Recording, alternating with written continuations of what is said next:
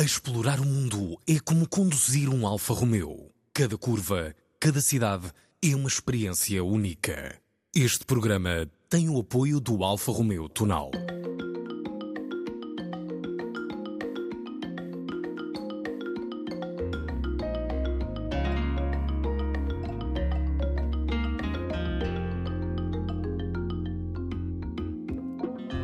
Cerca de 10 milhões de pessoas vivem na área metropolitana de Seul. Quando estamos lá, esse número parece-nos natural. Há multidões que avançam pelos passeios, pelos túneis do metropolitano, pelos corredores e escadas rolantes dos imensos centros comerciais. Ainda assim, todo esse trânsito flui. A cidade funciona.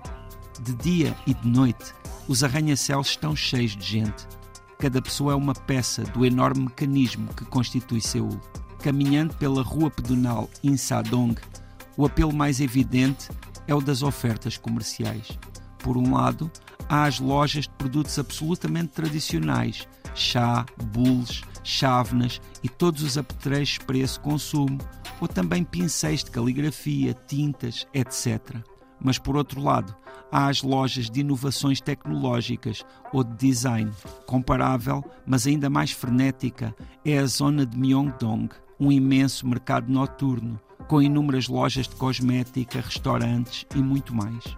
Durante o dia, a pouca distância daí, o mercado de Nandaemun está no auge da sua atividade. Com longas ruas repletas de bancas a venderem todo o tipo de produtos, este mercado é uma das imagens que melhor representa o dinamismo de Seul. Por sua vez, em Gangnam, bairro de alto nível, com escritórios de grandes empresas, famoso pelo sucesso gigante do músico Psy com o seu Gangnam Style, fica o templo Bongeunsa. Os contrastes são bastante acentuados. No horizonte, atrás dos edifícios deste templo budista coreano, fundado no século VIII, fica uma enorme linha de arranha-céus. O extremo desenvolvimento tecnológico encontra-se em tudo, nos robôs que servem à mesa em alguns restaurantes, ou na quantidade de problemas que podemos resolver com o telemóvel. Mas há também a tradição. Aqui, o passado é guardado com respeito reverencial, um valor que todos sentem que precisam de honrar. A megapolis de Seul é feita de contrastes que, mesmo quando parecem antagónicos, se complementam e assim são fontes de uma harmonia que é a principal característica da cidade. José Luís Peixoto, nova viagem neste tanto mundo e estamos hoje no meio de 10 milhões de pessoas. Seul. Sim, é uma cidade imensa, realmente sentimos isso quando estamos lá, mas ao mesmo tempo é uma cidade muito funcional. Todos eh, os transportes públicos, as ruas, tudo, tudo funciona bastante. E é curioso porque, como sabes, eh, já estive na Coreia do Norte e a Coreia do Norte é radicalmente diferente em termos da realidade que se lá vive e fica a uns meros 60 quilómetros de Seul. É. A fronteira para com esse outro mundo tão, tão, tão diferente fica a uns meros 60 quilómetros desta cidade, que é uma imagem pronto, do desenvolvimento tecnológico, é uma imagem também de, de umas condições de vida excepcionais, é um lugar eh, realmente espantoso e que, e que pronto, e que é muito marcante uh, naturalmente do, daquilo que é a realidade da Coreia do Sul, que é um país também muito desenvolvido. É? E uh, agora, em termos de provocação, também tu andaste ali pelas ruas de Seul com Gangnam Style.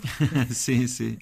Gangnam é, um, é, uma, é um bairro de Seul, é um bairro assim mais ou menos fino, digamos, e que nós conhecemos a partir dessa, dessa canção, do Gangnam Na Style. Na realidade nós não conhecemos o bairro, sim, agora sim, ouvimos... conhecemos uh, o nome, não é? Vezes sem fim, exato. Claro, claro, conhecemos o nome. E curiosamente, nesse bairro existe lá uma grande estátua com duas mãos que fazem assim uma posição que é que, aquele, o que movimento é que ele utilizava no videoclipe sim, era curioso. Sim, sabes que na, na, Coreia do Sul existe uma exportação enorme cultural que é justamente aquilo que chamam o K-pop. E o K-pop, que é muitas vezes formado por grupos, tanto de rapazes como de raparigas, digamos que boys bands ou girls bands, uh, que têm uma formação muito especial, porque às vezes são, são grupos muito grandes que depois se subdividem, tem, tem toda uma, uma dinâmica. É tem grandes, esse movimento não é apenas de Seul, tem grandes fãs, grandes adeptos sim, à volta sim. do mundo. Sim, Portugal, sim, inclusive. sim, no mundo, exato, é verdade. E de vez em quando, quando há festivais ou de reuniões de K-pop, percebes que há toda uma cultura. Sim, é, é verdade. E curiosamente, o Psy, que que fez o Gangnam Style, entre outros temas conhecidos, de certa forma pertence a, a, esse. tem, tem mais um ou outro. Uh, pertence a esse, a esse mundo, mas tem assim uma certa dose de humor. Esse Gangnam Style é um pouco humorístico, enquanto que a maioria de, das bandas de K-pop são mais românticas ou têm assim uma outra, um outro ambiente. Mas efetivamente, esse, esse, esse, isso foi muito marcante para a Coreia, essa, essa canção. Aliás, todas as pessoas que entraram no videoclipe do Gangnam Style hoje em dia são personalidades famosas na Coreia. O que acontece também muitas vezes com essas figuras do K-pop, que muitas vezes entram como atores em telenovelas, também uma outra área das exportações culturais da Coreia, que chamam o K-drama, uhum. e que também há muita gente a assistir a essas telenovelas coreanas que têm as suas particularidades. Mas no que diz respeito a Seul, é uma enorme cidade, dizia que a cidade tem cerca de 10 milhões, mas a área metropolitana tem é muito gigante. mais a área metropolitana chega, se não estou em erro, quase a 25 milhões, o que é cerca de metade da população do país. Mas é de facto também uma, uma capital muito grande, lógico, mas muito organizada no ponto de vista uhum. dos arranha-céus, do sim, sistema sim. de metro, que é sim. de vez em quando mencionado também, e, e, depois com a mistura com a tradição. Sim. Portanto, é, essa parte foi-se misturando, a, a, cidade foi crescendo. Isso, isso, isso é algo que tem que ver também com a cultura e até com a história, não, é? não só da cidade, mas do, do país. Porque efetivamente existe essa mentalidade da organização, de, de, cada um, cada indivíduo ocupar um espaço no coletivo e de ser funcional, a questão da família, que também é muito importante e que também é muito estruturante de toda a sociedade, e depois, e que também tem que ver depois também com essas questões do respeito pela tradição, que de certa uhum. forma tem que ver com o respeito pelos mais velhos, mas também há um, um aspecto da modernidade que tem alguma coisa a ver com a necessidade de reconstrução que existiu nos anos 50, depois daquilo que foi a Guerra da Coreia, que inclusivamente fez com que existisse a divisão das Coreias e que foi altamente destruidora. A própria cidade foi arrasada durante essa guerra, assim como outros pontos da Coreia. E isso fez com que, por um lado, se reconstruísse e existisse uma certa valorização do novo, mas ao mesmo tempo também por se ter perdido uma certa procura de, do que existia. E, e, hoje, ao contrário do que acontece aqui na nossa sociedade, na nossa cultura, em que muitas vezes nós vamos a uma igreja que é de um século do passado e nós queremos saber que aquela igreja é exatamente a que lá estava, que as pedras são exatamente as, as que estavam, na Coreia nem sempre é assim. Os materiais, tanto de pronto o palácio, por exemplo, que é importantíssimo, outros outros outros aspectos, templos, etc. Eles não são verdadeiramente o, os, originais. os, originais. mas estão no lugar original, cumprem a mesma função, por isso são, contam são a mesmo, história, de certa contam forma. a história.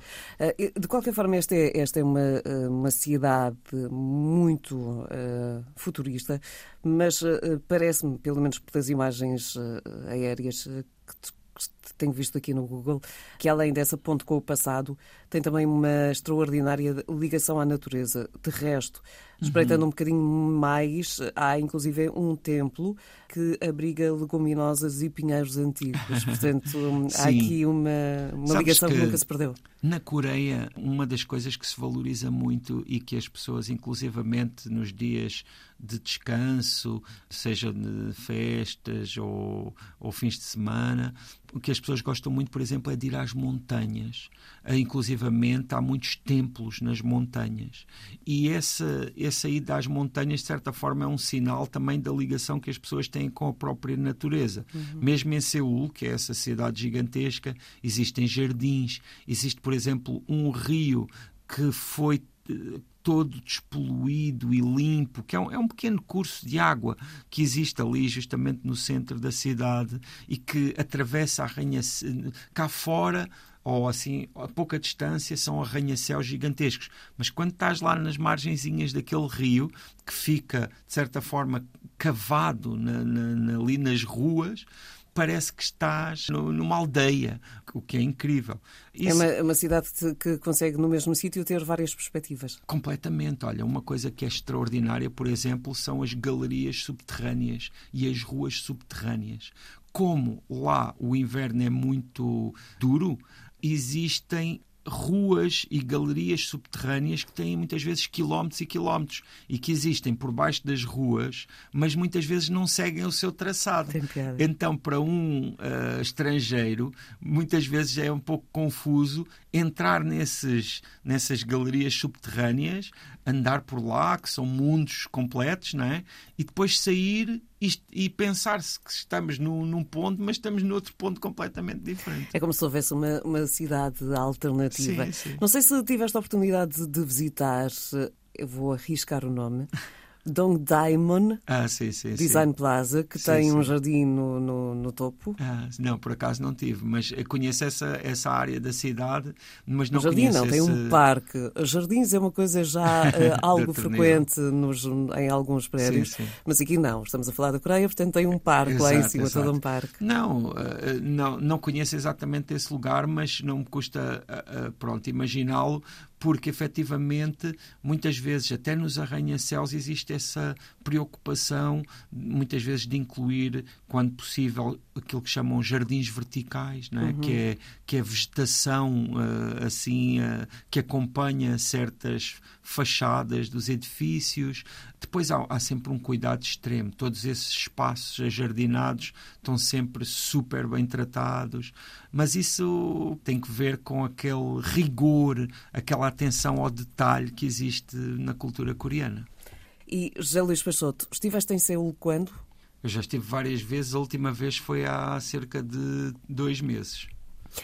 Sabes que uh, cada vez que se fala em Seul, eu uh, associo aos Jogos Olímpicos. E, ah, uh, sim, aquelas imagens que me chegaram de, de... de 1988. Foi, foi também, na altura, também mexeu muito com o meu imaginário. de facto, esse, esse foi um ano muito marcante. Acho que se calhar foi a, a, o nosso primeiro contacto para a nossa geração sim, e, sim. E, e, se calhar até as gerações mais antigas do que a nossa, mas o primeiro grande contacto com claro. Seul foram aquelas imagens que chegaram em 88. Eu, eu acho que isso tem que ver também com o facto de ser um momento em que a Coreia já estava a, a afirmar-se como uma potência económica e já, já estava numa posição não é, em que tinha saído justamente do que tinha sido essa, essa guerra dura que aconteceu ali e esse, digamos, milagre económico da Coreia já se tinha estabelecido, uhum. o que lhes permitiu fazer essa grande afirmação para o mundo. Ficamos assim por aqui nesta viagem a, a Seul, na Coreia. O Tanto Mundo está presente em permanência nas plataformas de podcast e no RTP Play.